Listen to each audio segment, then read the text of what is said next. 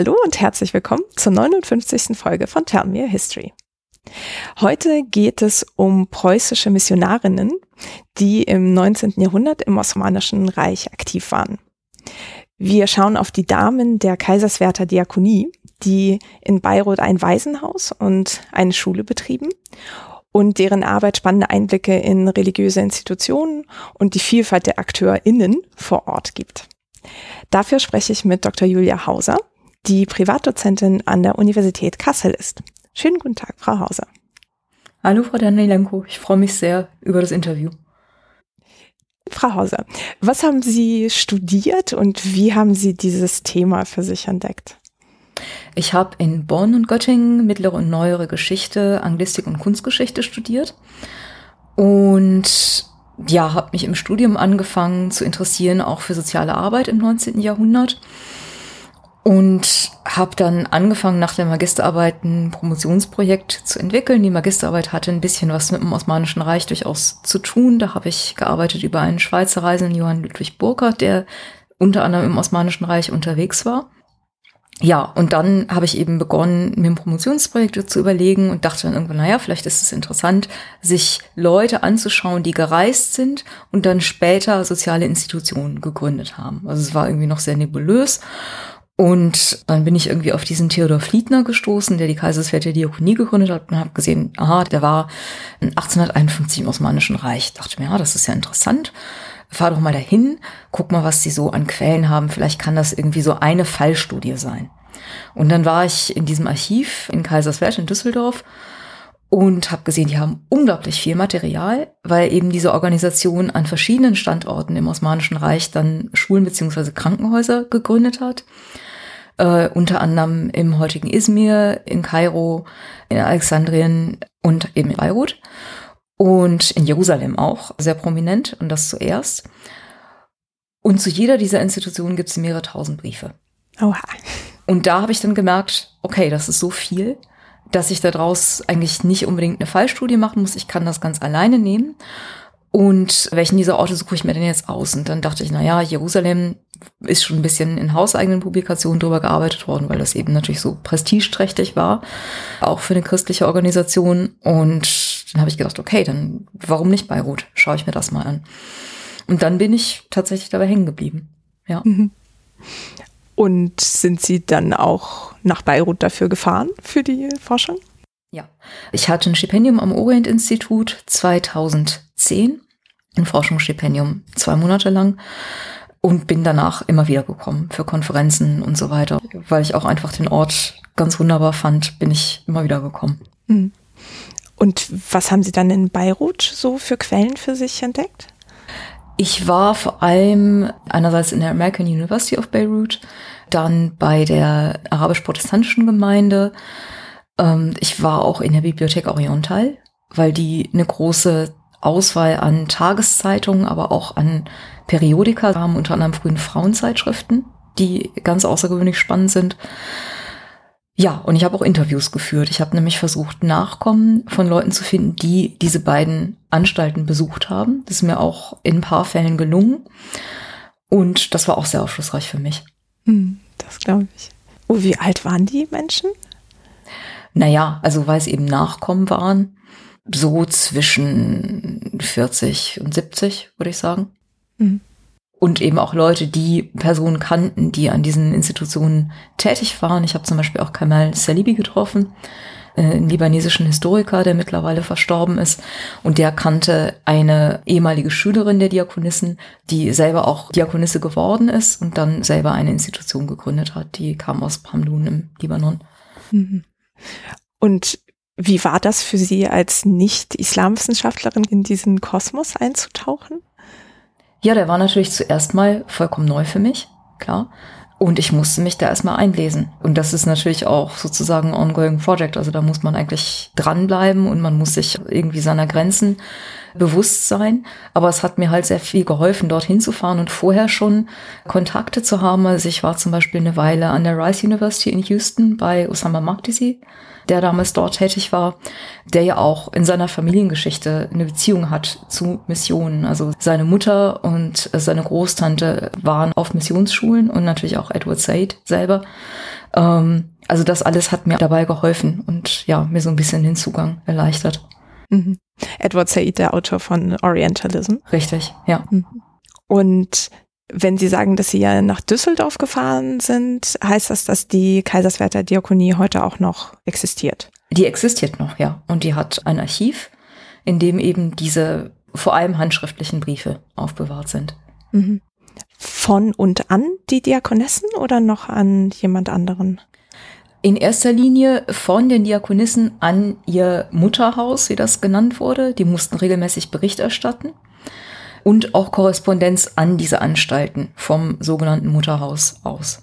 Und auch Korrespondenz von zum Beispiel ehemaligen Schülerinnen oder von Schülerinnen, die in Deutschland Unterstützer hatten, die sie finanziell unterstützten. Ja, so kann man sich so ungefähr diese Quellen vorstellen. Und auch Korrespondenz mit staatlichen Institutionen. Ich war also daneben auch im Geheimen Staatsarchiv preußischer Kulturbesitz. Und ich habe mir auch Quellen aus anderen Beständen angeguckt, aber da fragen wir, glaube ich, später nochmal dann gesondert danach. Genau, ja schon. Aber ich glaube, das gibt schon mal so einen schönen Einblick in welche Welten wir so schauen werden, wenn diese Verstrickungen zwischen den Kontinenten ja auch damit reinspielen. Mm, dann lassen Sie uns vielleicht erstmal auf Europa oder Preußen im 19. Jahrhundert schauen, woher ja diese Institution kam. Ähm, gibt es erstmal etwas, was wir wissen sollten zu dieser Zeit und diesem geografischen Raum? Also als Kontext ist es wichtig, sich zu vergegenwärtigen, dass wir uns zur Zeit der Gründung der Kaiserswerther Diakonie im Vormärz befinden und das war eine Zeit, die durch viele Krisen gekennzeichnet war, also Industrialisierung, dadurch eine wachsende soziale Ungleichheit, gleichzeitig auch neue religiöse Bewegungen. Also im protestantischen Bereich ist das vor allem die sogenannte Erweckungsbewegung, die durchaus einen recht extremen Charakter hatte. Man stellte sich halt vor, dass unmittelbar die Wiederkehr Gottes auf Erden bevorstünde und dass man die Welt darauf vorbereiten müsste und dadurch resultierte eben ziemlich starkes Sendungsbewusstsein.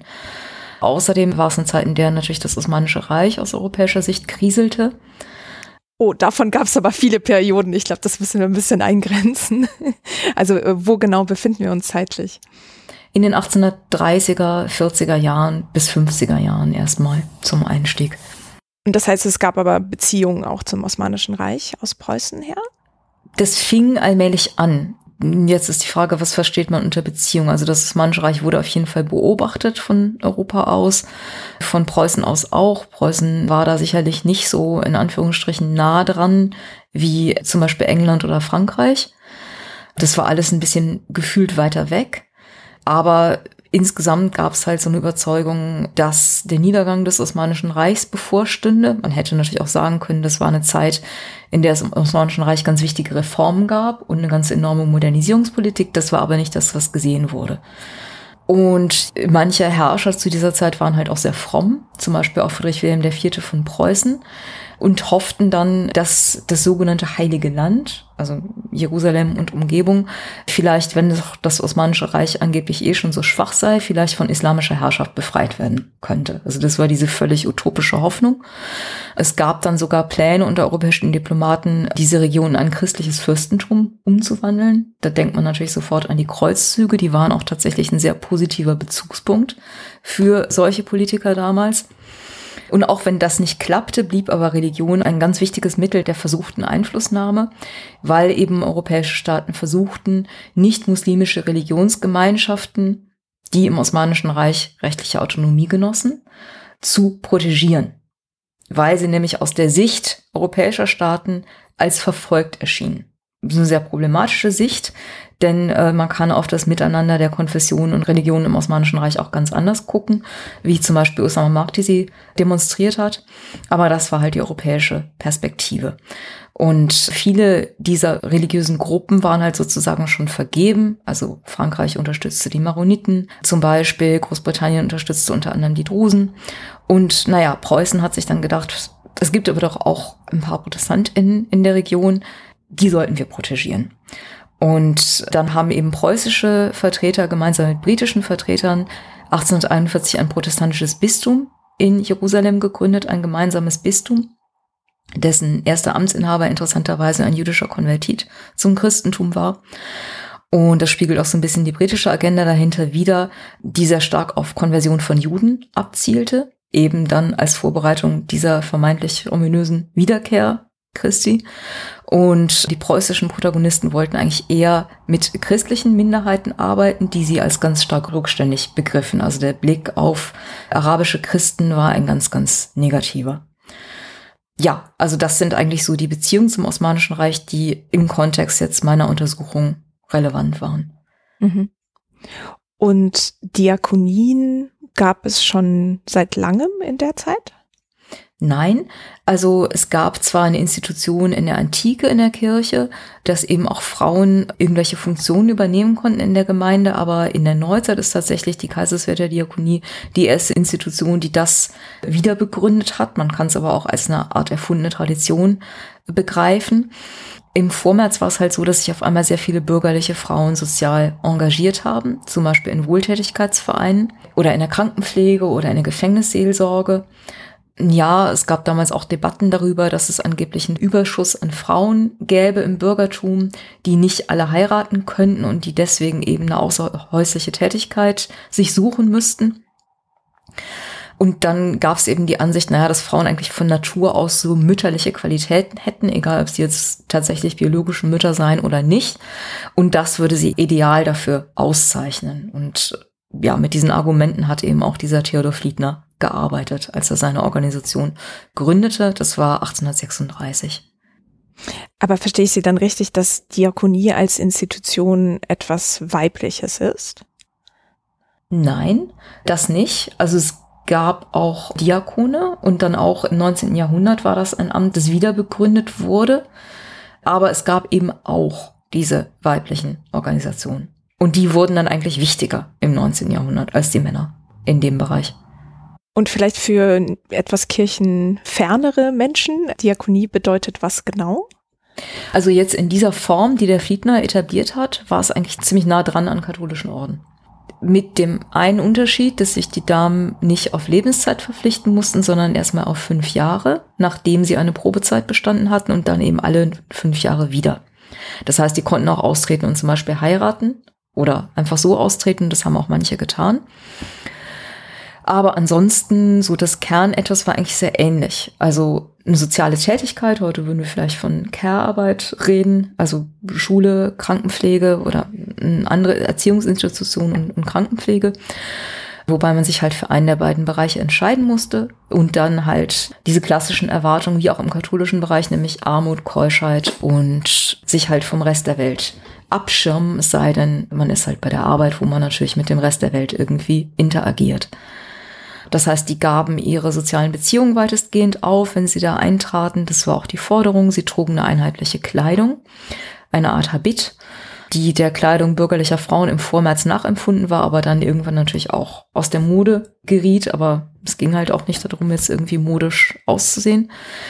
Und äh, die kriegten zwar ein Gehalt und sie kriegten auch eine Alterssicherung, aber das Ganze war nicht dazu gedacht, dass die sich jetzt irgendwie wirtschaftlich selbstständig machen konnten, sondern sie blieben halt in der Organisation. Und auch im Ruhestand blieben sie in der Organisation in der Regel, wenn sie nicht aus anderen Gründen austraten. Mhm. Und blieben sie auch lokal in der Organisation? Also gab es dafür irgendwie ein Haus, wo alle lebten oder? Also es gab in Kaiserswerth dieses sogenannte Mutterhaus, was auch noch steht. Dann wurden aber auch allmählich Diakonissen auf anderen Arbeitsfeldern eingesetzt, auch ab den 1840er Jahren im Ausland, zum Beispiel im German Hospital in Dawston bei London. Da gibt's jetzt eine Arbeit von Michael Cholkos drüber. Und auch in den USA und dann im Osmanischen Reich. Und dort gab's dann Häuser, wo die dann tätig waren und sie lebten natürlich da. Also die lebten nie in einer eigenen Wohnung oder so etwas. Oder das gab's nur in ganz wenigen Fällen. In der Regel lebten die in Gemeinschaft. Okay. Und nochmal wegen der Kleidung, die Sie ansprachen, wie sah die aus? Also jetzt gerade bei der Kaiserswerther Diakonie meine ich. Ja, also das sieht man auch auf der Titelseite meines Buches. Vielleicht kann man das auch über Google finden. Mhm. Ähm, das waren hochgeschlossene Kleider, ein dunkelblauer Stoff mit kleinen weißen Punkten und dann ein weißes Häubchen. Und drunter wurde wohl auch ein Korsett getragen. Also schon so ein bisschen wie die normale Frauenmode auch im 19. Jahrhundert. Und genau diese Kleidung wurde eben auch mit langen Ärmeln, Korsett und so weiter im Osmanischen Reich getragen, wo es erheblich wärmer war. Hm. Und die Bezeichnung der Frauen, die in dieser Diakonie waren, war durchgehend Diakonissen? Ja, beziehungsweise Anrede Schwester, so und so. Also was halt auf das Konzept der Familie anspielt, was in diesen Anstalten ganz zentral war. Man stellte sich diese Anstalten als Familie vor. In diesem Mutterhaus stand eben an der Spitze dieser Theodor Fliegner, der selber Pastor war, und seine Frau als sozusagen Elternfiguren. Und die Diakonissen waren dann die imaginierten Töchter. Und in den einzelnen Zweiganstalten, so zum Beispiel auch in Beirut, waren dann die Schwestern eigentlich mehr die Mütter der Kinder und sollten die eigentlichen Eltern ersetzen, was auch eine sehr, sehr problematische Konzeption war. Hm. Und wir haben 1836 für die Etablierung durch Friedner und seine Frau oder nur durch ihn? Ich weiß gar nicht, ist das ein Joint Venture oder? Naja, durch ihn formal, aber äh, seine erste Frau und als die dann starb, seine zweite Frau, die haben das sehr stark mitgetragen. Also die waren eigentlich, ja, Co-Chefin, wenn man das so sagen kann. Mhm. Und das heißt, die hatten in Düsseldorf dieses Mutterhaus in der Nähe von London dann später und in Beirut und noch woanders? Ja, also zum Beispiel in Pittsburgh gab es auch ein Krankenhaus, wo die tätig waren. Pittsburgh in den USA dann, oder? Genau. Also 1865 zum Beispiel gab es 305 Diakonissen und 160 Probeschwestern, die halt in dieser mehrjährigen Probezeit waren, also insgesamt 465. Und die waren auf 121 Arbeitsfeldern tätig, davon zwölf im Ausland. Oh, wow. Ähm, und im Osmanischen Reich gab es eben auch neben Beirut noch eine Schule und ein Krankenhaus in Jerusalem, ein Krankenhaus in Alexandrien, ein Krankenhaus in Kairo und eine Schule im heutigen Izmir. Mhm. Okay. Und so die Mission solcher Aktivitäten war das sich kümmern und protegieren dieser Schäflein sozusagen der protestantischen Gemeinde oder war das irgendwie anders angelegt? Also das war in Deutschland so. Jetzt im Osmanischen Reich gab es natürlich faktisch gar nicht viele ProtestantInnen. Das heißt, da hat man auch versucht, Andersgläubige zu erreichen. Also klar, in erster Linie lokale Christinnen, aber eben auch Musliminnen, Jüdinnen und so weiter, ähm, hat man auch versucht zu erreichen. Und erreichen ist jetzt ein schöner Euphemismus, also man hat eben auch versucht, Leute zu konvertieren. Mhm. Obwohl man dann gleichzeitig das sehr stark in der preußischen Öffentlichkeit von sich gewiesen hat, weil es nämlich anfangs auch sehr starke Befürchtungen gab, da könnte Mission getrieben werden. Das ist interessant, denn wenige Jahrzehnte später, in den 1880er Jahren, haben dann preußische Organisationen ganz entspannt Missionen betrieben, also entspannt in Anführungsstrichen, unter anderem in deutschen Kolonien. Aber anfangs war das halt noch kontrovers und dann hat man sich davon distanziert und gesagt, nein, wir machen keine Mission. Äh, und auch hausintern hieß das Ganze dann immer Orientarbeit in Anführungsstrichen. Es hieß nie Mission und die haben sich auch nie als Missionarin bezeichnet und waren auch nicht Mitglied in Verbänden von Missionen. Mhm. Und das war problematisch in preußischem Kontext oder weil man befürchtete, vom Osmanischen Reich irgendwie repressiert zu werden? Also diese Befürchtungen wären berechtigt gewesen, weil das Osmanische Reich dann schon irgendwann ein Auge auf diese Dinge geworfen hat. Das wird aber in den deutschen Quellen nicht so häufig thematisiert, zumindest nicht konkret sondern da ist dann eher so metaphorisch die Rede von den ja finsteren Einflüssen im Heiligen Land und so. Aber nein, man hat tatsächlich befürchtet, wohlgemerkt nur anfangs, dass man das Ansehen in der preußischen Öffentlichkeit und die finanzielle Unterstützung verlieren würde. Das ist auch kurzzeitig so gewesen, hat sich dann aber nachher wieder geändert. Okay, weil Mission an sich jetzt als nichts Positives belegt war, oder? Genau, Mission wurde anfangs von gewissen Kreisen als was verstanden, was nur die Katholiken machen. Also dieser Zwang praktisch, der natürlich auch faktisch in gewisser Weise dahinter steht, das war etwas, was Protestanten von sich wiesen, weil das angeblich nur Katholiken machten, weil es was Schlechtes war. Ja. Hm. Okay, also wurde dann offiziell Orientarbeit im Ausland, mhm. im Osmanischen betrieben. Okay. Und Sie sprachen ja schon diese verschiedenen Bereiche an, in denen solche Diakonien aktiv sein konnten. Und äh, ich hatte eingangs auch von der Schule und dem Waisenhaus in Beirut gesprochen. Mhm. Äh, deckte die Kaiserswerther Diakonie andere Bereiche auch noch ab? Ja, Krankenpflege. Also in Beirut zum Beispiel hatten die auch ein Krankenhaus, was sie gemeinsam mit dem Johanniterorden, also mit männlichen Krankenpflegern betrieben. Die Logik dahinter war, dass die Diakonissen eben nur Frauen und Kinder pflegen sollten, also weibliche Kinder auch und äh, die Johanniter eben die Männer. Weil alles andere natürlich mit dieser Keuschheitsforderung nicht vereinbar gewesen wäre. Andererseits gab es da aber auch Brüche und die haben auch zum Teil äh, männliche Kranke behandelt und auch in der Schule übrigens hatten sie zum Teil Jungen. Da können wir später nochmal drauf kommen. Ja. Johanniter sind die Katholiken oder auch Protestanten? Das sind auch Protestanten. Okay. Und das hört sich auf jeden Fall danach an, als seien da viele ähnliche Institutionen vor Ort gewesen. Also dass die Kaiserswerther Diakonie jetzt nicht die einzige war, die aktiv war. Mhm. Ja, das stimmt. Also in Beirut gab es vor allem so in der zweiten Hälfte des 19. Jahrhunderts, vor allem nach 1860, eine große Anzahl von Akteuren im Bildungsbereich. Zum einen Missionen, sowohl protestantische als auch katholische. Die katholischen waren auch vorher schon da gewesen, äh, länger als die protestantischen, aber deren Präsenz war durch die französische Revolution ein Stück weit unterbrochen worden. Und protestantische Missionen, da war eigentlich das American Board of Commissioners for Foreign Missions die erste. Die kam ab 1819 ins Osmanische Reich mit zunächst mal sehr großen Schwierigkeiten und konnten sich dann alle vor allem nach 1860 etablieren ja, es gab auch eben viele katholische Organisationen, die auch es vor allem auf Frauen und Mädchen abgesehen hatten im Bildungsbereich. Und dann gab es aber viele, viele lokale Akteure, vor allem so seit den 1870er, 80er Jahren oder mit Boutros el-Bustani, einem sehr wichtigen arabischen Intellektuellen auch schon eher, die dann eben ihrerseits Schulen gegründet haben. Und dann natürlich auch der osmanische Staat, der irgendwann auch anfing, staatliche Schulen dort zu gründen. Also spätestens ab den 1880er Jahren wurde es wirklich sehr, sehr lebhaft im Bildungsbereich dort. Ja. Und Sie sagten, dass sich diese missionarischen oder religiösen Institutionen vor allem nach 1860 etablieren konnten. War das irgendwie ein wichtiges Datum? Absolut. In dem Jahr gab es gewaltsame Ausschreitungen im Libanongebirge und wenige Monate später in Damaskus. Das kann man unter anderem bei Osama Magdisi in seinen verschiedenen Publikationen nachlesen, die mehrere tausend Todesopfer forderten. Diese Ausschreitungen wurden von europäischer Seite sehr stark interpretiert als ein Ausdruck uralter konfessioneller Feindlichkeiten. Faktisch war es wesentlich komplizierter.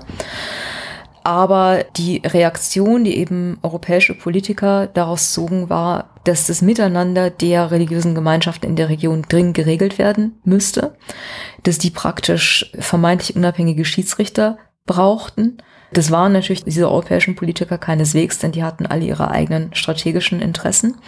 Aber es wurde dann eine europäische Kommission einberufen, die diese Vorgänge untersuchen sollte, bei denen zum Teil auch, zumindest in Damaskus, ähm, europäische Konsuln und Organisationen zu Schaden gekommen waren. Und es wurde dann sozusagen humanitäre Hilfe geleistet, weil es eben viele tausend Todesopfer gegeben hatte. Das heißt, es gab auch Frauen, die Witwen geworden sind. Es gab Kinder, die ein oder beide Elternteile verloren haben. Es gab viele Menschen, die traumatisiert waren, die geflohen sind, unter anderem nach Beirut. Und das schlug dann irgendwann in Europa Wellen. In Preußen erstmal noch gar nicht so, denn die Region war gefühlt weiter weg. Das fing eigentlich an in England und in Frankreich. Und aber Leute wie Fliedner haben dann die Aufmerksamkeit darauf gelenkt in Preußen und haben gesagt, so, das sind doch unsere, Zitat, wohlgemerkt, christlichen Brüder. Denen müssen wir helfen. Und ähm, dann gab es erstmal ganz verschiedene Überlegungen, wie man da helfen sollte. Es gab auch Ideen, dass man verwaiste Kinder nach Deutschland bringen sollte, um die hier im vermeintlich richtigen Glauben zu erziehen. Aber die Kaiserswerte Diakonie hat dann erstmal einige Diakonissen entsandt, sowohl aus Deutschland als auch aus der schon bestehenden Anstalt in Jerusalem. Und die haben dann zunächst ja eine temporäre Einrichtung gegründet für Waisen und Witwen. Dann ganz bald mit den Johannitern dieses Krankenhaus und schließlich dann zusätzlich zu dem Waisenhaus ein Pensionat, was sich allerdings an eine andere Klientel richten sollte. Das Waisenhaus sollte da sein für Kinder, die ihre Eltern verloren hatten in diesen Konflikten. Das Pensionat sollte sein für Mädchen aus wohlhabenden europäischen Familien. Das heißt, es sollte eigentlich so eine Art Trennung zwischen beiden Institutionen along racial lines geben. Faktisch sah das dann ein bisschen anders aus mit der Zeit, da können wir vielleicht später noch drauf kommen. Mhm. Ja, vielleicht auch zwischendurch nochmal ein Querverweis, weil Sie gerade von dieser Europäischen Kommission sprachen, die Einmischung von europäischen Mächten ins osmanische Gefüge haben wir auch in der 51. Folge zu den armenischen Gemeinden äh, sehr stark beleuchtet, weil das sich auch auf politischer Ebene sehr verschränkte, die ja. Welten. Ähm, genau. Und wenn Sie sagen, dieses Pensionat war für die Mädchen aus wohlhabenden europäischen Familien, die sollten dann ihre Bildung erweitern in Beirut oder warum naja, also aus europäischen Familien, die vor Ort lebten. Ah, also okay. die mhm. Konsulsfamilien zum Beispiel oder Beirut wurde ja auch zum wichtigen wirtschaftlichen Knotenpunkt. Also es gab auch Kaufleute, die dort wohnten, Unternehmer, wie zum Beispiel der bekannte Fotograf Felix Monfils, der eben selber französischer Protestant war. Dann gab es natürlich Leute aus dem kirchlichen Bereich, also Pastoren etc. Ja, diese Personengruppen. Mhm, okay. Und das war dann so der Auftakt nach den Unruhen der 1860er? Ja. Also dieses Pensionat wurde 1862 gegründet, das Waisenhaus eben direkt 1860. Mhm. Okay. Und interessanterweise, auch wenn das jetzt erstmal so aussieht, als seien diese Institutionen getrennt gewesen, waren die faktisch unter demselben Dach in zwei Flügeln desselben Gebäudes. Und nur die Innenhöfe waren anfangs tatsächlich durch einen Zaun getrennt. Aber es gab viele Interaktionen zwischen diesen beiden Anstalten, da können wir aber dann später nochmal drauf kommen. Mhm. Ja, genau, den Alltag wollten wir uns auf jeden Fall anschauen. Und für die Etablierung dieser Diakonie muss man ja auch irgendwie Mittel haben. Wie hat das der Fliedner gemacht? Ja, also anfangs gab es dann tatsächlich eine große Spendenkampagne in Preußen, die auch zog, weil eben das Argument war, das sind unsere Brüder, da müssen wir was machen. Ähm, man muss aber dazu sagen, dass die Leute eigentlich wenig Ahnung hatten von der religiösen Landschaft dort vor Ort. Und es wirkte sich dann auch nachteilig aus, dass die Diakonie Vertreter dorthin entsandten und die dann auf einmal einen ganz ja, negativen Blick auf diese Region entwickelten.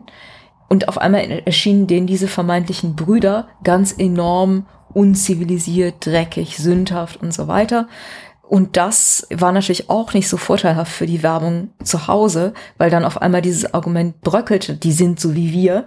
Die erschienen eben auf einmal ganz anders als wir, in Anführungsstrichen.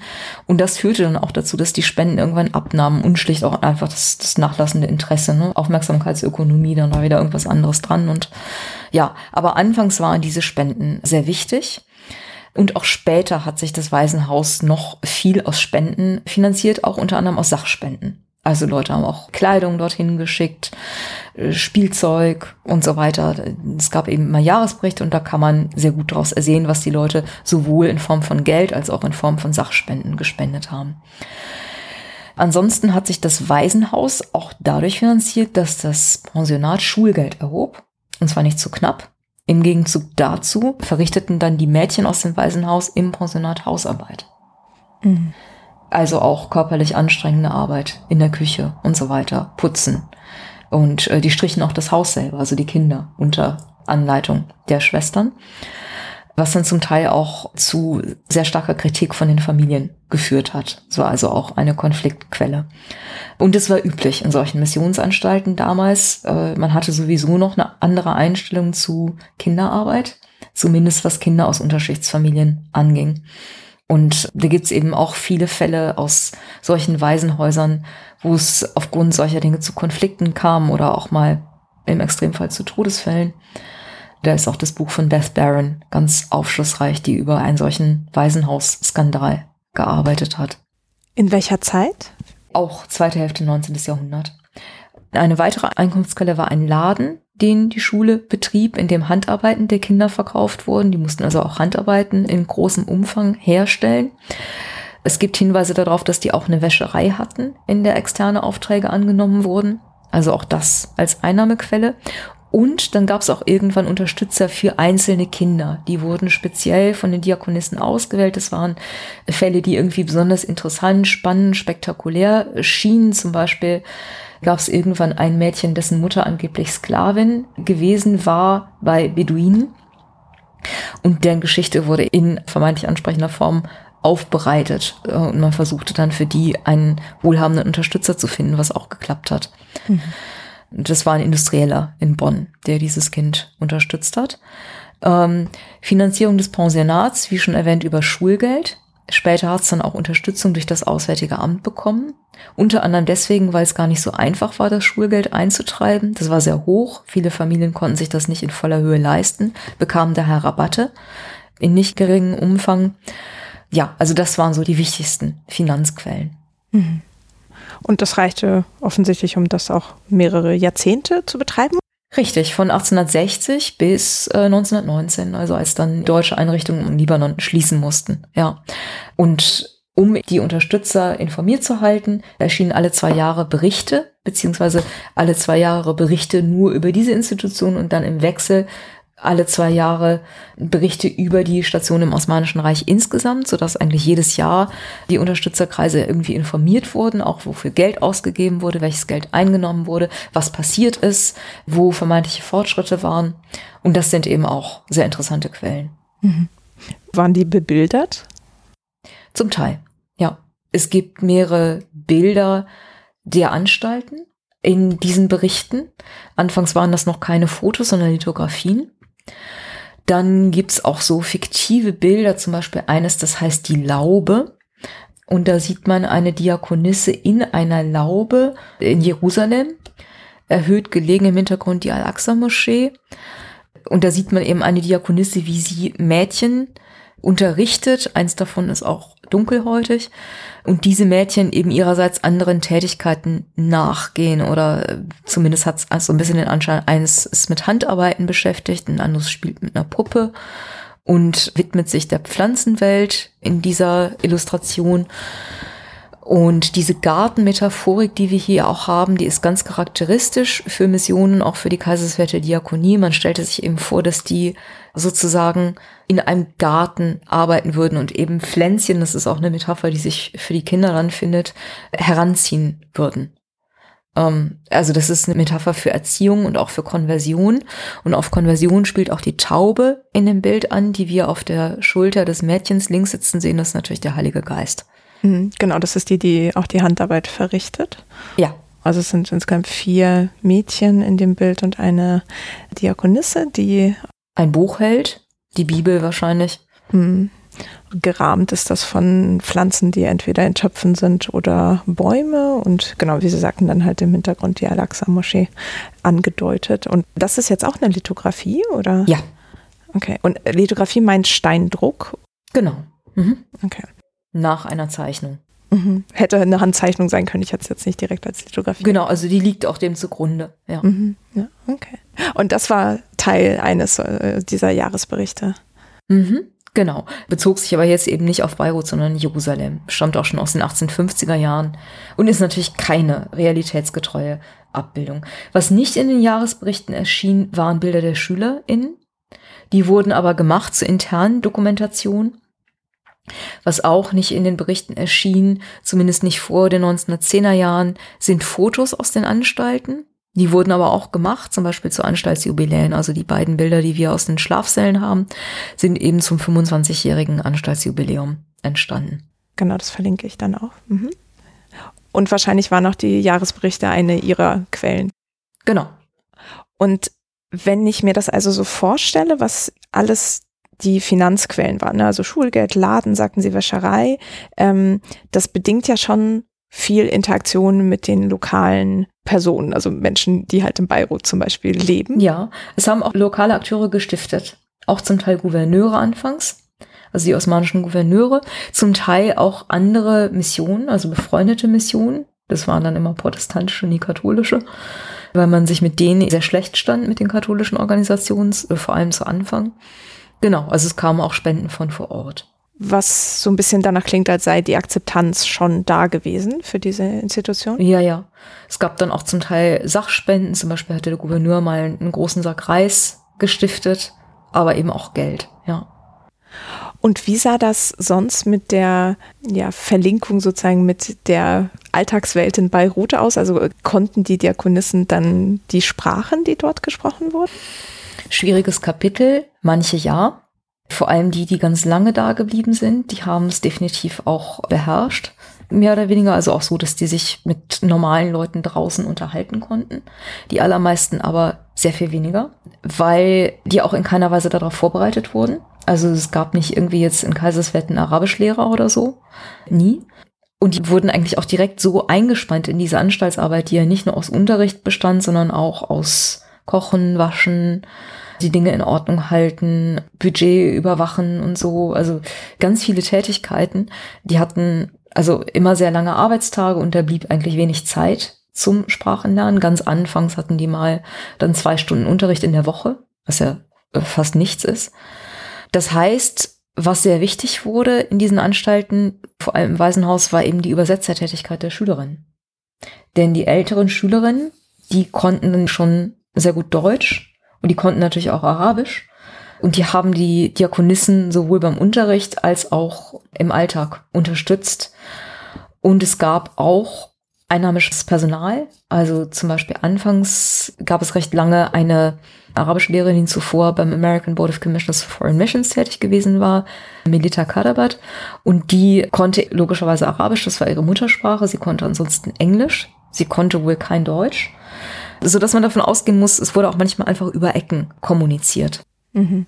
Aber das heißt, die Kinder, also Waisenkinder oder SchülerInnen, die wurden dann auch noch mit einer neuen Sprache konfrontiert, oder wie? Richtig, ja. Weil die Diakonissen eben letztlich nur in ihrer eigenen Sprache in der Lage waren, diese religiöse Botschaft zu vermitteln. Weil auch schon Gedanke einer Zivilisierungsmission dahinter stand. Also es war schon ganz klar die Ansicht, so die deutsche Kultur ist überlegen. Also nicht nur ist der Protestantismus überlegen, sondern auch die deutsche Kultur ist auch anderen nationalen europäischen Kulturen, die man in Beirut finden konnte, überlegen. Er hatte bestimmte Eigenschaften, die eben die anderen nicht hatten, war die Idee. Und aus pragmatischen Gründen wurde tatsächlich an diesem Waisenhaus äh, zu 50 Prozent in Deutsch gelehrt. Und in den unteren Jahrgängen, in den oberen dann noch mehr. Mhm. Das stelle ich mir für die Kinder sehr schwer vor. Ja, ja, die wurden nicht nur dadurch, aber auch dadurch natürlich auch ein Stück weit aus ihrer Gesellschaft entwurzelt. Denn man kann sich vorstellen, ansonsten war Deutsch in Beirut damals nicht so furchtbar wichtig. Also klar gab es eine wachsende Nachfrage nach europäischen Fremdsprachen, eben weil es so ein wichtiger wirtschaftlicher und politischer Mittelpunkt wurde. Aber Deutsch war da jetzt eigentlich nicht so nützlich. Aber das wurde eben vor allem an diesem Waisenhaus sehr stark angeboten. Als einzige Fremdsprache wohlgemerkt. Also okay. Waisenhaus als einzige Fremdsprache. Hm. Und waren dann die Diakonissen dadurch in so einer Art Blase vor Ort in Beirut? Ja, wobei die Blase, das ist jetzt ein etwas unglückliches Bild, verschiedene Schichten hatte. äh, also es gab zum einen die deutschsprachige protestantische Blase, zu der auch Schweizer in gehörten, ÖsterreicherInnen in manchen Fällen. Dann gab es die größere protestantische Blase, zu der auch BritInnen und AmerikanerInnen gehörten. Dann gab es vielleicht die westliche Community insgesamt. Also da waren die überall verankert. Zum Teil aber auch hatten sie ganz gute Beziehungen zu bestimmten arabischen Familien im Laufe der Zeit. Und wie gesagt, einige haben eben auch die Sprache besser gelernt und dann natürlich auch eingesetzt. Hm.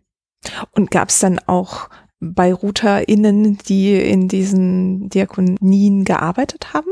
Oder in der Diakonie gearbeitet haben? Also es gab zunächst mal einige ehemalige Schülerinnen, die wurden Lehrerinnen. Zunächst in den Anstalten, vor allem im Waisenhaus. Und dann gab es auch einige wenige Frauen, die als Schwestern eingetreten sind, beziehungsweise Probeschwestern. Das war aber eine Sache, die sehr, sehr schwierig war.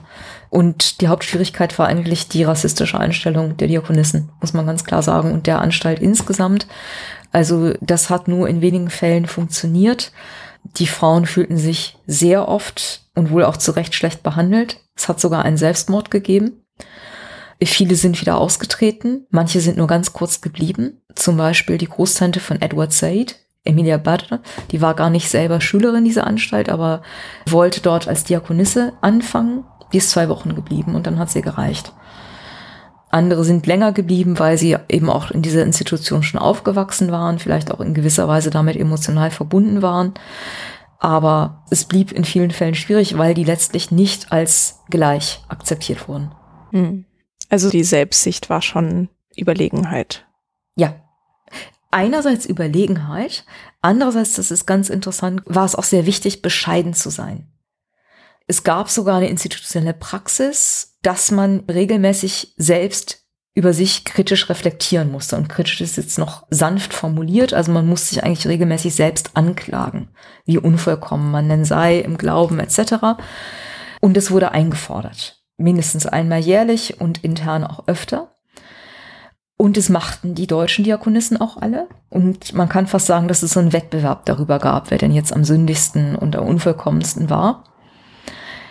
Die arabischen Pro-Schwestern machten es anscheinend weniger.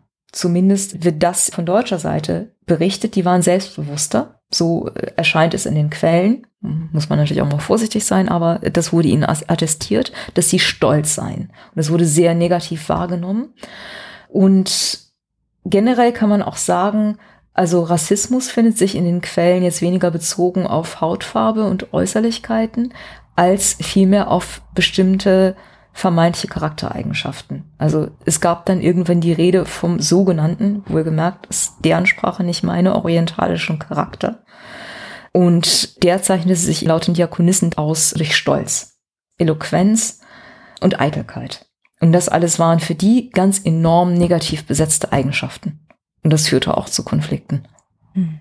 Also im Endeffekt waren dann die Einbindung der lokalen BewohnerInnen nicht allzu durchdringend.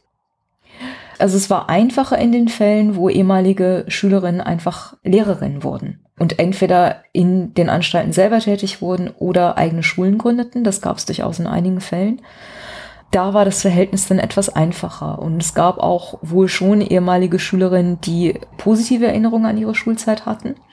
Interessanterweise habe ich auch unter den Nachkommen nur Leute gefunden, die irgendwie sagt, na ja, also wie wir gehört haben, waren unsere Vorfahren ganz begeistert von dieser Schule. Das kann natürlich auch äh, nicht so gewesen sein, aber das war das, was ich gehört habe. Ich habe leider keine solchen Fälle gefunden, wo es anders war, aber ich gehe davon aus, dass es die gab, einfach aufgrund mancher auch sehr tragischer Zwischenfälle, die ich in den Quellen gelesen habe. Hm. Ja.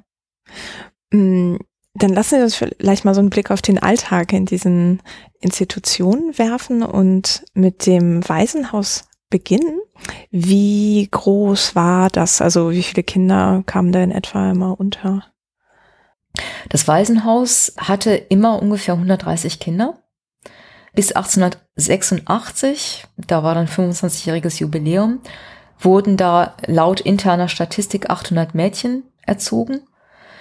Mehrheitlich waren die griechisch-orthodox, viele waren auch Maronitinnen, deutlich weniger Protestanten, deutlich weniger Drusen und noch viel weniger Muslimen und Juden, Juden sogar nur zwei bis 1886.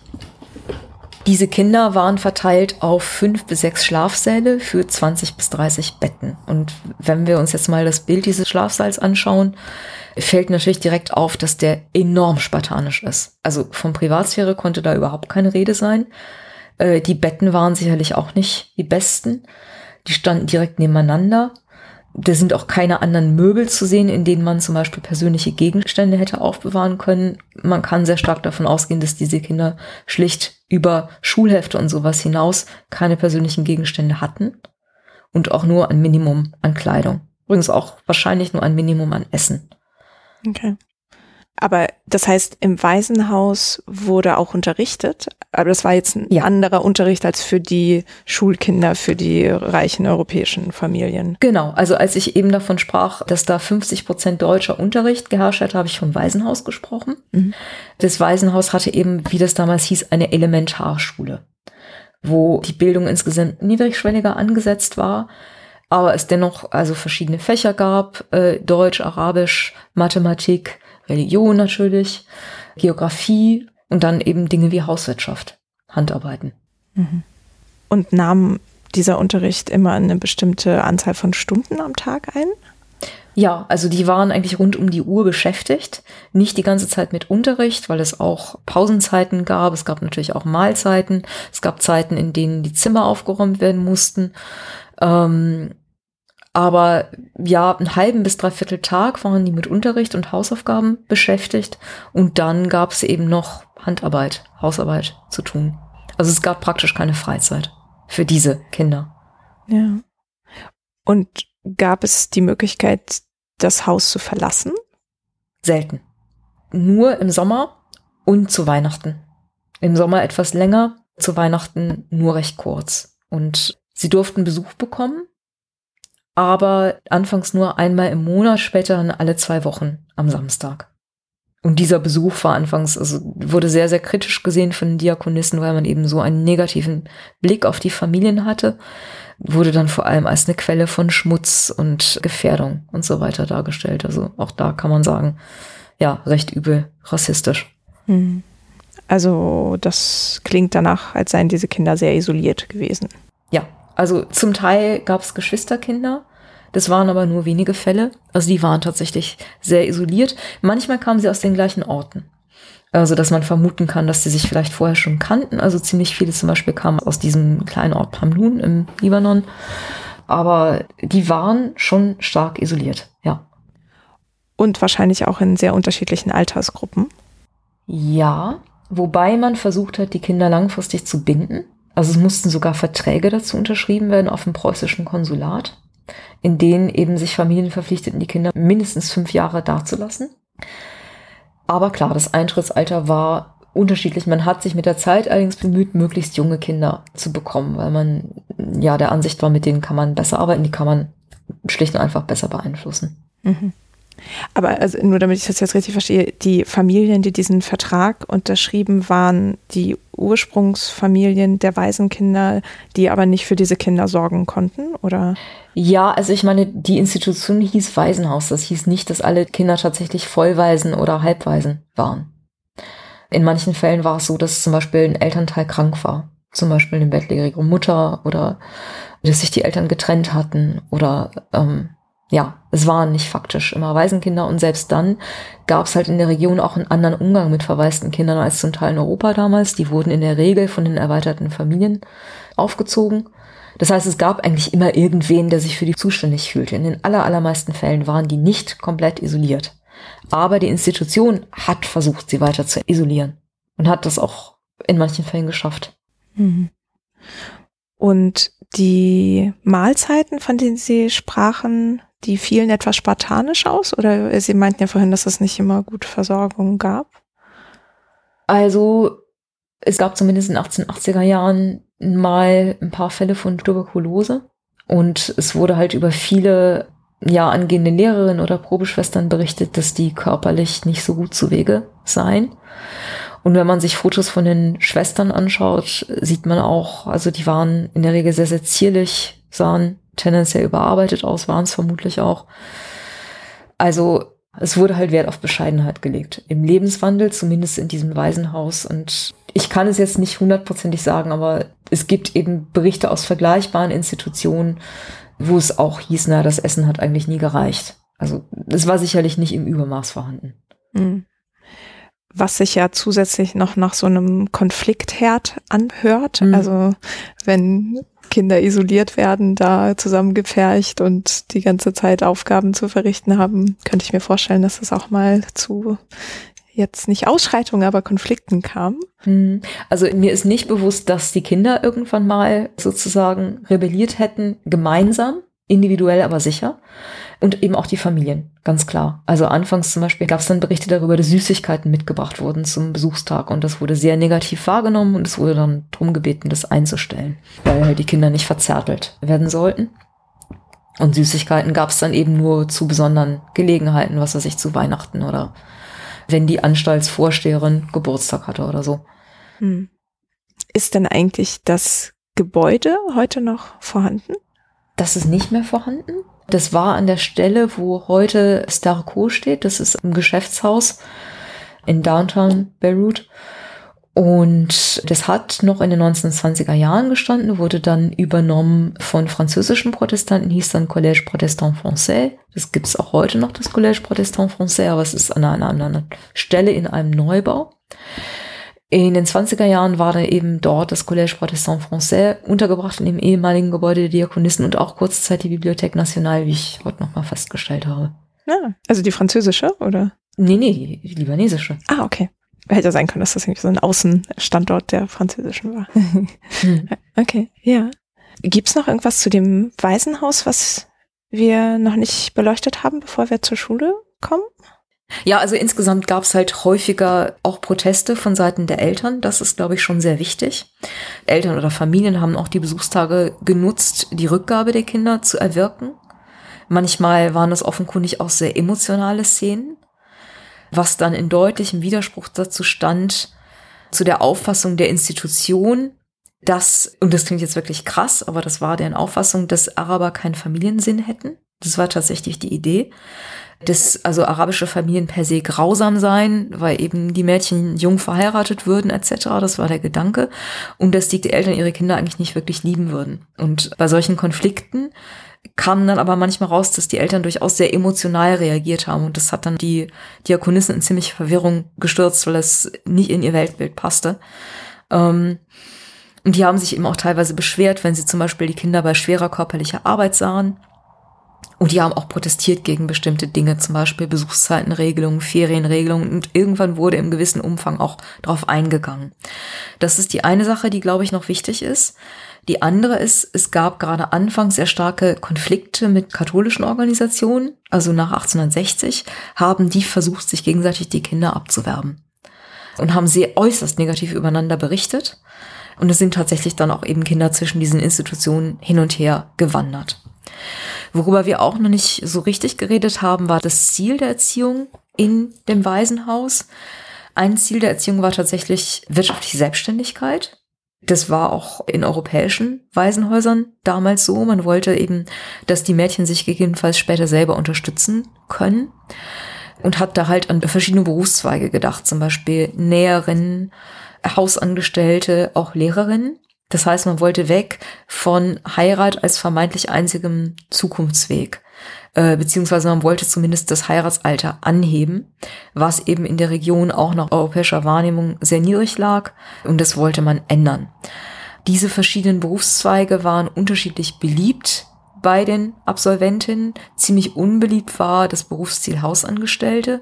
Klar, weil das ein Beruf ist, der generell immer mit sehr viel Diskriminierung verbunden war und einer schlechten Stellung. Und wohl auch, weil sich die Schülerinnen von Besuch einer europäischen Anstalt was Besseres erhofften. Und das änderte sich vielleicht ein bisschen ab den 1880er Jahren, aber nicht grundlegend. Viele wurden tatsächlich Lehrerinnen und die meisten davon gingen an britische oder amerikanische Missionsschulen. Manche gründeten auch eigene Schulen. Aber es heirateten eben auch etliche. Das kann man schon auch so sagen.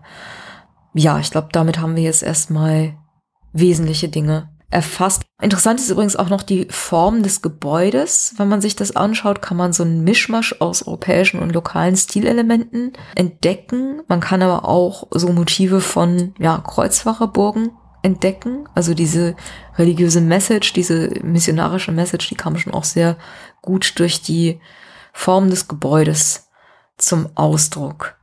Hm, das heißt, es gibt noch historische Bilder von dem Gebäude. Richtig. Mhm. Sind die irgendwie frei zugänglich?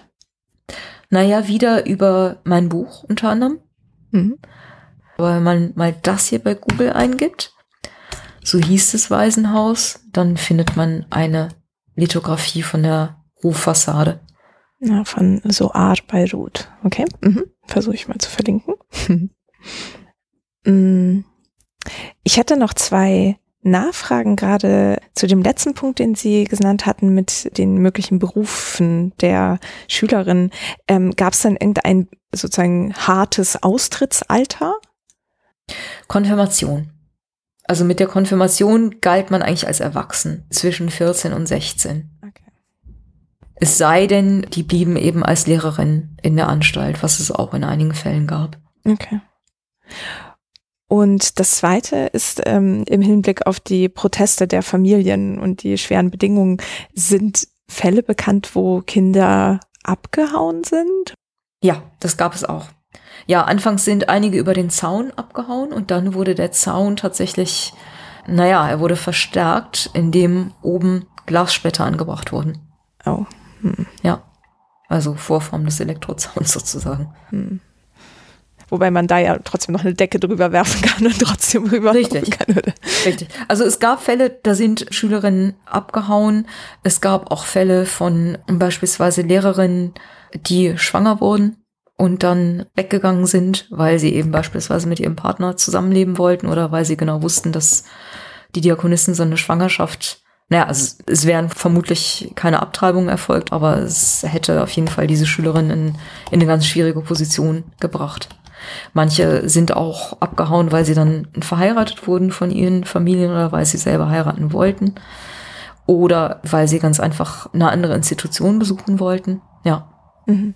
Wobei ich das noch nicht so ganz verstehe, wenn die Lehrerin schwanger ist, warum würde das die Schülerinnen in Probleme bringen? Nein, die Lehrerin, die ah, Lehrerin ah, selber, weil natürlich uneheliche Schwangerschaften nicht hoch im Kurs standen. Und zumal, wenn Keuschheit eines der Kernbausteine des Konzepts waren. ja, okay. Ja, dann können wir uns ja vielleicht nochmal die andere Schule anschauen, die für mhm. die reichen europäischen Kinder. Ähm, hatte diese Schule irgendeinen Namen eigentlich?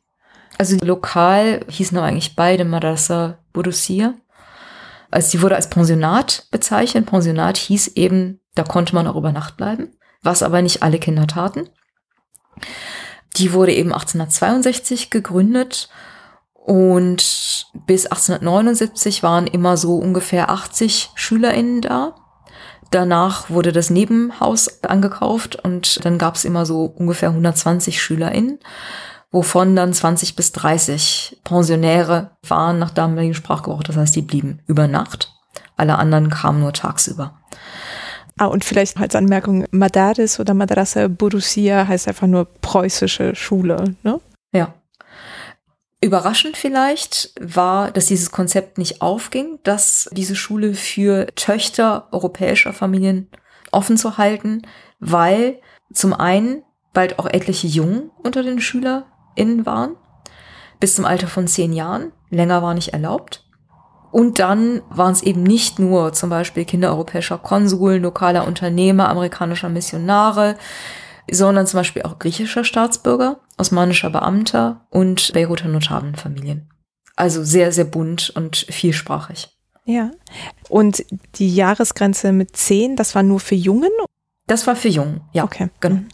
Also das heißt, das war dann doch eine sehr gemischte mhm. Auswahl an Nationalitäten und Sprachen dann ja auch, die vor Ort waren. Ja, und Religionen auch, ja. Ja, okay. Und die wurden dann auch alle auf Deutsch unterrichtet? Nein, an diesem Pensionat war Französisch die Unterrichtssprache.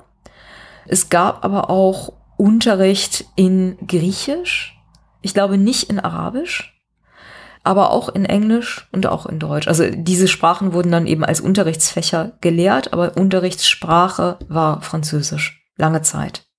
Und das änderte sich erst äh, seitdem diese Schule ab den 1890er Jahren unter anderem durch das Auswärtige Amt finanziert wurde. Die versuchten eben durchzudrücken, dass Deutsch die Unterrichtssprache wurde, und zwar die alleinige. Das hat aber auch nicht vollkommen geklappt, weil eben ja die Nachfrage danach vor Ort nicht sehr groß war und natürlich die Diakonissen eben auch genügend SchülerInnen haben wollten. Mhm. Und welche anderen Fächer wurden noch unterrichtet neben den Sprachen? Ja, Mathematik, Geografie, Naturwissenschaften, Schönschrift, Sport, also in Form von Gymnastik. Mhm. Auch wieder Handarbeit beziehungsweise Kunstunterricht, Religion. Ja, das waren so die wesentlichen Fächer. Interessanterweise nicht Hauswirtschaft. Mhm. Gibt es von diesen Fächern noch Bücher? Eine Diakonisse hat ein Geografiebuch verfasst auf Französisch, ein ganz kleines. Mhm. Aber sonst wurde so Freestyle unterrichtet oder da gab es Materialien?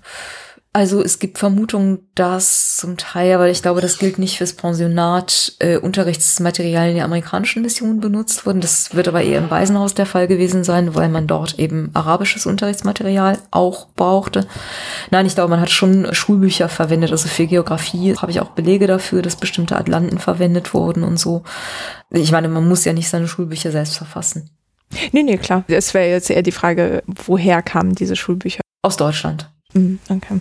Und Sie sagten ja, dass später so bis zu 30 nur der Kinder dann auch übernachteten und der Rest ging dann mhm. nach Hause. Ähm, wann endete denn die Schulzeit? Also quasi von wann bis wann gab es Unterricht oder Aktivitäten?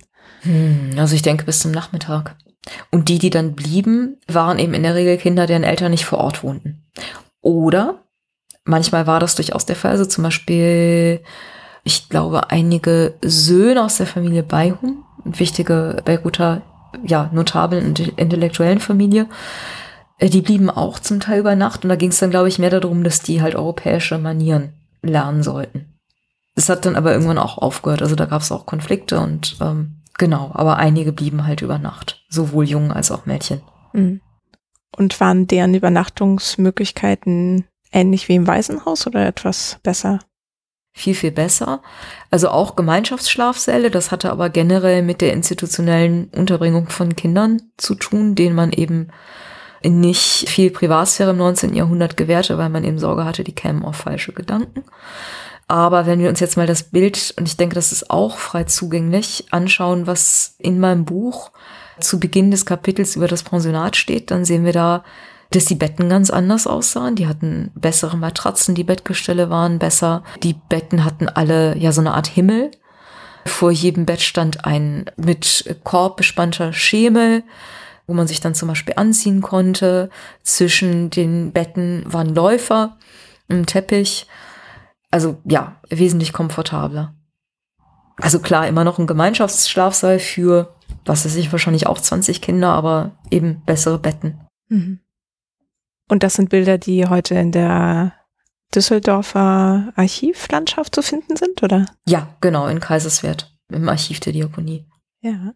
Und gab es außer Unterricht noch irgendwelche, weiß nicht, sozialen Aktivitäten, die in dieser Schule gemacht wurden? Ja, also Kinder beider Schulen haben Ausflüge gemacht. Nicht zusammen, denke ich, aber es gab Ausflüge zum Beispiel in den Pinienwald von Beirut oder zum Leuchtturm. Ansonsten wurden Geburtstage von Herrschern gefeiert und zwar niemals vom Sultan, sondern immer nur vom preußischen König beziehungsweise deutschen Kaiser. Zum Teil besuchten auch Angehörige der deutschen, schrägstrich preußischen Royals die Anstalt. Ja, das waren so die wichtigsten außerkurrikularen Aktivitäten, die gefeiert wurden. Manchmal gab es auch Konzerte in der Schule und Theateraufführungen und Weihnachtsfeiern auch. Hm. Und Konzerte von wem? Von den SchülerInnen. Wissen Sie, was da gespielt oder gesungen wurde? Europäische Klassik. Und zum Teil patriotisches Liedgut und zum Teil auch religiöse Lieder. Und wie schaut es mit dem Gebäude dieser Schule aus? Steht das noch? Ne, es war das gleiche Gebäude. Ach so, ach, stimmt. Die waren ja beide unter einem Dach. Mhm. Das kann man noch mal auf einer anderen Abbildung ganz gut sehen. Ja, und interessant ist in der Abbildung auch, dass man sieht, es gibt nur auf der einen Seite einen Garten. Also ein Garten so als Vergnügungsort, jetzt nicht als Nutzgarten, nämlich nur im Pensionat. Und das beim Waisenhaus haben wir einfach, äh, ja, ja, eine blanke Fläche für, was weiß ich, Gymnastik oder vielleicht auch gemeinsam da sitzen und Handarbeiten machen. Denn so viel war ja nicht mit Freizeit. Wäsche aufhängen vielleicht auch. Ja, da merkt man schon mal, das Publikum ist ein anderes. Ja.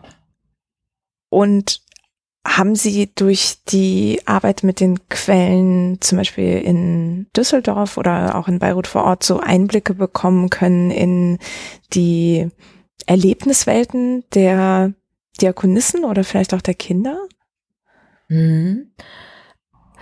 Ja, also zunächst mal eben diese Sache mit der Selbstbezichtigung wurde ganz, ganz deutlich aus den Briefen der Diakonissen, diese formal verlangte Selbstanklage die ist ganz prominent in vielen Briefen und auch Aggression gegenüber ja den Schülerinnen zum Teil und den arabischen Diakonissen, die kommen da auch sehr deutlich raus.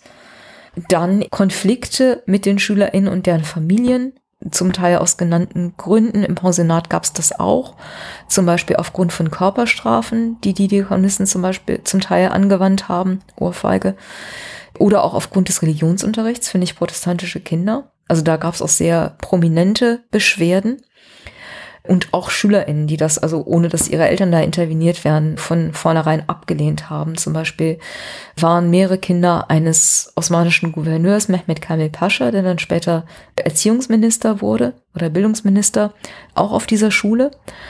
Und eine Tochter hat sich einfach geweigert, den Hijab abzunehmen in der Schule. Ähm, das wurde von ihr verlangt und sie hat es nicht gemacht. Und sie hat sich auch geweigert, an Gebeten teilzunehmen. Wobei man sagen muss, dass ihr Vater durchaus nicht anti-westlich eingestellt war, aber er war eben ja gegen religiöse Einflussnahme. Er war sehr kritisch gegenüber Missionsschulen, obwohl er sich in anderer Hinsicht auch sehr aufgeschlossen gegenüber ja europäischen Diplomaten gezeigt hat und möglicherweise hat das seine Tochter beeinflusst oder auch umgekehrt. Ähm, dass eben er aufgrund der Erfahrung seiner Kinder da zu einer kritischen Einstellung gelangt ist. Das ist mir nicht ganz klar. Es gab aber auch Konflikte mit katholischen oder jüdischen Familien oder anderen muslimischen Familien zu diesem Thema Religionsunterricht. Das Ganze gipfelte so in den späten 1880er Jahren. Und danach hat man dann tatsächlich einige Konzessionen gemacht. Zum Beispiel wurde dann einem jüdischen Pensionär erlaubt, koscheres Fleisch geliefert zu bekommen in die Anstalt. Aber da habe ich nur ganz vereinzelte Hinweise. Also ich glaube nicht, dass sich grundlegend danach was geändert hat, aber die Sprache der Damen hat sich geändert. Also es gab dann auf einmal nicht mehr diese frommen Hoffnungen, doch irgendwen zu bekehren. Das wurde dann nicht mehr so geäußert in den Briefen nach Hause. Aber es kann natürlich rein ein Wandel auf sprachlicher Ebene gewesen sein. Das weiß ich schlicht nicht. Was auch ganz interessante Einblicke sind in den Quellen, sind zum Beispiel Hausbesuche bei SchülerInnenfamilien. Das gab es sowohl im Pensionat als auch im Waisenhaus. Eigentlich durften die Diakonissen sowas gar nicht. Sie durften vor allem laut Hausordnung in Kaiserswerth bei solchen Besuchen keine Speisen und Getränke annehmen. Das haben sie aber getan, schon aus Höflichkeit. Und erstaunlich ist, dass in vielen Fällen diese Haushalte dann sehr positiv wahrgenommen wurden. Also da kommt es auch zu Brüchen mit diesem sehr negativen stereotypen Bild der vermeintlich arabischen Familie. Und die wurden auch zum Teil zu Hochzeiten eingeladen. Und zwar auch bei sehr wohlhabenden Familien. Also es gibt auch eine Schilderung, eine Hochzeit bei der Familie Beihum, wo die eingeladen wurden, wo auch getanzt wurde, was normalerweise was war, dass die Diakonisten streng abgelehnt haben, aber bei dieser Gelegenheit irgendwie nicht, haben sie sich anscheinend gut amüsiert. Also das sind sehr interessante Szenen. Mhm. Und das sind dann persönliche Briefe, die sowas beschreiben oder? Das waren Briefe an die Anstaltsleitung, die aber man muss sagen, diese positiven Schilderungen stammen allesamt von Diakonissen, die eh schon in gutem Ansehen standen bei dieser Anstaltsleitung in Deutschland, sodass sie sich sicher waren, wir verderben uns dadurch jetzt nichts. Die waren alle auch schon sehr lange vor Ort. Also einige sind eben sehr lange geblieben und haben sich dann tatsächlich ein bisschen eingelebt und von denen stammen diese Schilderungen, die dann eben auch zum Teil Arabisch konnten. Hm. Ja gut, das hilft natürlich beim Anschluss an ja. die Lokalbevölkerung, ja. Okay. Und gab es auch Berichte von, wenn es sozusagen fliehende Kinder gibt, gab es auch fliehende Diakonissen? Ja, in wenigen Fällen ja. Es ist interessant, dass ich das jetzt gar nicht mehr so präsent habe. Aber einige sind da nicht so richtig warm geworden und wollten dann eben doch lieber versetzt werden. Und die sind dann tendenziell zurück oder eine andere Außenstelle gegangen? Hm. Zurück, ja. ja. Ja. Wenn wir vielleicht so auch im Detail nochmal auf Ihre Quellen schauen, also die Briefe, die Sie jetzt beschrieben, wenn die an die Diakonieleitung gehen, sind ja wahrscheinlich etwas ähm, vorgefiltert, was die Inhalte angeht oder auch den Ton. Ähm, ja, ja. Ich weiß nicht, also gab es da irgendwelche regelmäßigen Berichtspflichten gegenüber dem Mutterhaus? Also jenseits der Jahresberichte jetzt? Genau, also diese Anstaltsvorsteherinnen, die mussten, glaube ich, einmal im Monat schreiben und die anderen, naja, äh, also einmal im Jahr wurde, glaube ich, erwartet. Und manche haben dann auch öfter geschrieben oder manche eben, die ein gutes Verhältnis haben, haben auch einfach geschrieben, wenn ihnen danach war. Also die eben wirklich dann enges Verhältnis zur Anstaltsleitung hatten. Die Anrede war immer, sehr geehrter Herr Pastor. Mhm. Und wie leicht oder schwer war es für Sie, diese Briefe zu lesen? Naja, die sind in Kurrentschrift geschrieben. Und äh, man kann eigentlich sagen, je mehr die Schwestern schreiben mussten, das heißt, je weiter oben die in der Hierarchie waren, desto katastrophaler war ihre Handschrift. Die schlimmste Handschrift ist tatsächlich die von Theodor Fliedner. Also da braucht man erstmal ein paar Stunden, um sich einzulesen. Also die Lesbarkeit war unterschiedlich. Auch natürlich je nach Erhaltungszustand, wobei der insgesamt, würde ich sagen, eigentlich so ist, wie man das halt von Quellen aus dem 19. Jahrhundert kennt. Interessant ist, manche Briefe waren so ein bisschen perforiert und ich habe fast den Verdacht, dass das irgendwie mit Epidemien zu tun haben könnte, dass also Briefe auch desinfiziert wurden auf dem langen Weg nach Deutschland. Also weil es ja ab und zu eine Cholera-Epidemie noch gab im 19. Jahrhundert oder so. Aber man kann sie halt durchaus lesen, wenn man sich erstmal in bestimmte Handschriften eingeschaut hat und manche haben auch sehr deutlich geschrieben. Nur ist es halt Kurrentschrift, die natürlich heute nicht mehr verwendet wird. Die sollte man können oder lernen dafür. Hm. Und wie lang sind diese Briefe in etwa? Unterschiedlich, ganz unterschiedlich. Also manche von den Schwestern, die auch nur im Haushalt eingesetzt wurden, die hatten auch nicht so eine große Bildung. Die haben dann einen einfacheren Ausdruck gehabt und haben auch kürzer geschrieben. Vielleicht hatten die auch nicht so viel Zeit, weil die noch mehr eingespannt waren als die anderen. Und vor allem die Vorsteherinnen haben sehr lange geschrieben. Also da konnten Briefe auch mal 14 Seiten haben, in anderen Fällen vielleicht nur zwei oder drei. Mhm. Und insgesamt, also ja, würde ich sagen, habe ich mir so circa 21.000 Seiten Briefe angeschaut, handschriftliche Briefe. Okay, das ist eine Menge. ähm, weil das auch so ein schöner Bezug zu der letzten Folge, zu den arabischen Händlerbriefen ist. Gab es viele Grüße in diesen Briefen oder waren die sehr on point? Also in diesen arabischen Händlerbriefen nahmen teilweise also ich weiß nicht, bis zu die Hälfte des Textes waren, grüß mir den und den und die Familie von Tralala und meine Tochter und Schwester und mhm. äh, so. Aber ist das nicht auch so ein Spezifikum arabischer Briefe? Ein bisschen? Für diese Community auf jeden Fall. Ähm, aber mhm. ich habe mich gefragt, ob das für preußische Briefe nach Hause auch galt nee. oder nicht. Mhm. Grüße, also klar, gibt es mal am Abschluss irgendwie so einen Satz oder so, aber nee, sonst nicht. Okay. Und gerade auch, wo Sie die schiere Anzahl der Briefe genannt haben, sind die irgendwo digitalisiert? Nein. Das wäre aufwendig sicherlich, würde lange dauern. Also das Archiv ist generell natürlich sehr interessiert an diesen Quellen. Die wissen die sehr zu schätzen und äh, bewahren die auch nach ihren Möglichkeiten gut auf. Aber klar, es ist fragiles Material. Mhm. Wie ist eigentlich der Zugang zu diesem Archiv der Diakonie? Also kann da jede Person hin? Ja, man schreibt hin und bittet um einen Termin. Ja. Okay. Also das ist wesentlich einfacher als in katholischen Archiven. Das muss man sagen. Denn in katholischen Archiven, kirchlichen Archiven, ich meine, ja, ich war auch bei den Filles la Charité in Paris und in Beirut. Die waren auch sehr nett zu mir. Aber es war irgendwie klar, also interner kriege ich da nicht zu sehen. Ich habe nur veröffentlichte Sachen gesehen, nur gedruckte Sachen. Und ich glaube, das ist auch keine Ausnahme. Das ist einfach eine andere Art des Umgangs mit den Quellen.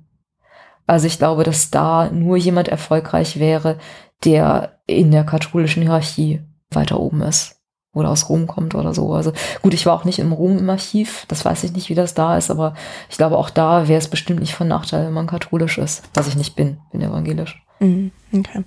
Und ich versuche gerade mal die Orte zu sammeln, wo es alles Material für Sie gab, das relevant war. Also, also neben Kaiserswerth war ich im Bundesarchiv, in Berlin, im Politischen Archiv des Auswärtigen Amtes in Berlin.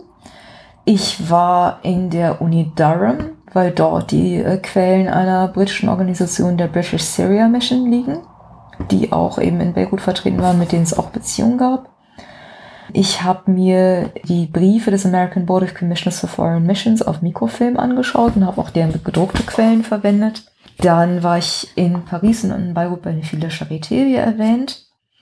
Ich war in den Archiven der Alliance Israélite Universelle, weil die auch in Beirut vor Ort äh, tätig war und weil die Diakonissen eine jüdische Schülerin im Pensionat hatten, die dann die erste Schule der Alliance in Beirut gegründet hat oder geleitet hat. Dann ähm, ja, habe ich noch ein paar unveröffentlichte Quellen zugespielt bekommen, unter anderem eine aus äh, der Princeton Theological Seminary Library von Habib Badr, der Pastor der arabischen evangelischen Gemeinde in Beirut ist oder war. Und dann habe ich Interviews geführt. Also das waren so meine Quellen. Also insgesamt, neben den unveröffentlichten Quellen, habe ich auch Zeitschriften anderer Missionen, vor allem französischer, englischer und amerikanischer, benutzt. Äh, ich habe staatliche Quellen benutzt, ja, und dann eben dieses Briefkorpus und auch die Berichte aus Kaiserswerth und noch hier und da mal was anderes, Memoiren oder ein Roman oder so, ja. Arabische Zeitungen auch zum Teil, zum Teil Quellen äh, von oder über arabische Bildungsinstitutionen aus der Zeit. Insgesamt hätte man sicherlich mehr arabische Quellen benutzen können. Ich habe zumindest einige benutzt. Ich habe halt erst während meiner Forschung Arabisch gelernt. Das zum Teil auch ja relativ intensiv, aber natürlich sind dann die Möglichkeiten andere, als wenn man es von vornherein beherrscht. Mhm, klar. Ähm, also es hört sich auf jeden Fall nach sehr viel Detektivarbeit an, auch wo so persönliche Beziehungen eine Rolle spielen, weil Sie sagten, Ihnen ja. wurden Sachen zugespielt. Ja, ja, also ich hatte sehr viel Glück während meines Aufenthalts in Beirut, insofern als ich schon vorher eben Kontakte hatte zu äh, zumindest einem Nachkommen ehemaliger Schüler.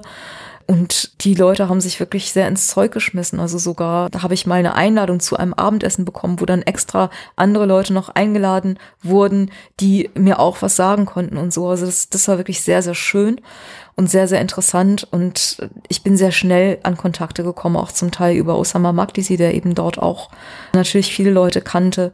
Das war recht einfach dann tatsächlich. Hm. schön. Und würden Sie sagen, die missionarischen Aktivitäten der Kaiserswerther Diakonie zum Beispiel sind damit ausreichend beleuchtet mit dem, was Sie gemacht haben, oder gibt es da noch sehr viel zu tun? Also man kann sicherlich noch sehr viel machen. Äh, es gibt über die anderen Anstalten zum Beispiel, die die in Kairo oder Alexandrien oder in Jerusalem hatten, noch keine Untersuchung dieses Umfangs. Das wäre sicherlich sehr interessant. Also gerade Jerusalem auch so als Knotenpunkt von religiösen und politischen Interessen. Aber man kann sich sicherlich auch noch andere Dinge vorstellen. Also es wäre zum Beispiel unglaublich interessant, mehr zu erfahren, wie bestimmte prominente SchülerInnen sich an ihre Schulzeit erinnert haben. Zum Beispiel die Kinder von Mehmet Kamil Pascha oder die Kinder aus der Beihum-Familie. Ob es da noch autobiografisches Material gibt es wäre natürlich sehr wichtig und wesentlich nochmal besser zu schauen, was eigentlich in osmanischen Archiven zu diesen Schulen liegt, wie die eigentlich beobachtet wurden von den Gouverneuren und so weiter. Weiteres interessantes Kapitel wären die Schulgründungen von ehemaligen SchülerInnen, die selber Lehrerinnen wurden und dann eben auch die Frage, welche Rolle ehemalige Schülerinnen im arabischen Nationalismus oder Feminismus spielten, wäre auf jeden Fall ein wichtiges Kapitel. Hm.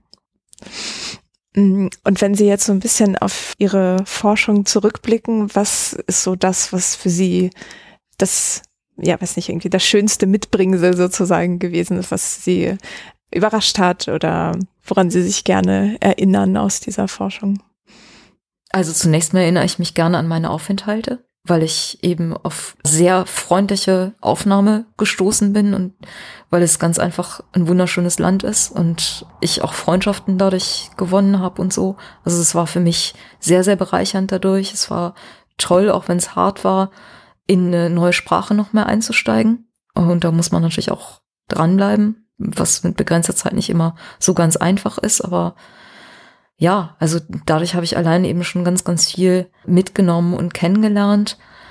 Ja, was ich bei der Arbeit an dem Projekt natürlich schon festgestellt habe, ist, dass es bestimmte Stereotype über Gender im Nahen Osten, die wir heute haben, dass sie zum Teil in dieser Zeit wurzeln. Das heißt, es ist nicht alles völlig weg.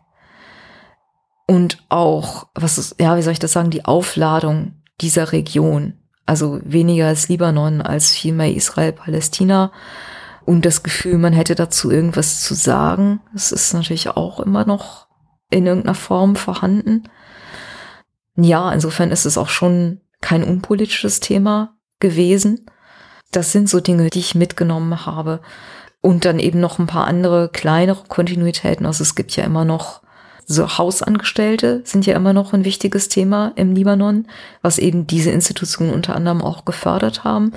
Und die haben zum Teil auch heutzutage noch sehr schlechte Bedingungen. Das war damals wahrscheinlich nicht wesentlich anders, außer dass heute noch als verschärfender Grund hinzukommt, dass die eben oft aus Asien, Afrika und so weiter stammen und äh, da eben auch noch diese ganze Passproblematik mit reinspielt ja, also Dienstboten sind schon noch sehr gegenwärtig irgendwie. Das hat mich verblüfft, wobei es ist ja keineswegs so ist, dass es das in Deutschland nicht gibt, sondern bei uns wird ja auch Care-Arbeit ausgelagert unter Bedingungen, die auch häufig nicht in Ordnung sind. Hm. hm und gibt es irgendwas, was Sie jemandem, der sich dem Thema entweder aus der Richtung, wie Sie das beleuchtet haben, oder aus einer anderen nähern möchte, vielleicht noch mit so auf den Weg geben wollen würden?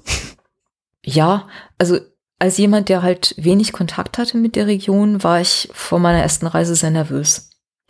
Man hört dann auf einmal viel aufmerksamer die Nachrichten und man hört von Zwischenfällen an der Grenze und jetzt gerade aufgrund des Regierungswechsels und dieser Reformen in Israel spitzt sich die Lage auch noch mal zu. Ich hatte damals tatsächlich ein bisschen Sorge um meine Sicherheit, so verrückt wie das klingt. Und bin dann auch erstmal hergekommen. Man sieht natürlich auch noch Überreste des Bürgerkriegs, trotz allem, was sich baulich dort getan hat. Und die ersten Tage war mir tatsächlich ein bisschen mulmig, ähm, bis sich das dann aber schlagartig geändert hat, weil ich auf einmal so viele Kontakte hatte, freundliche Art, dass ich ganz schnell gedacht habe, so wenn jetzt hier wirklich irgendwas ist, dann wird dir schon irgendwer helfen. Und ich glaube, das würde ich gerne Leuten mitgeben, die jetzt zum Beispiel auch nicht Islamwissenschaft studiert haben oder Politikwissenschaft, die sich wirklich noch wenig mit der Region auskennen, dass sie sich trotz allem keine Sorgen machen sollen, sondern lieber sehr offen da reingehen sollen, positiv da reingehen sollen. Das ist auf jeden Fall ein schönes Schlusswort, würde ich mal sagen. genau, dann würde ich mich gerne bedanken für die Zeit und die tollen Ausführungen und erstmal alles Gute wünschen. Danke. Ich bedanke mich. Vielen Dank fürs Zuhören. Wenn euch der Podcast gefällt, dann empfehlt ihn gerne weiter oder hinterlasst eine Sternebewertung bei iTunes oder in der Podcast-App.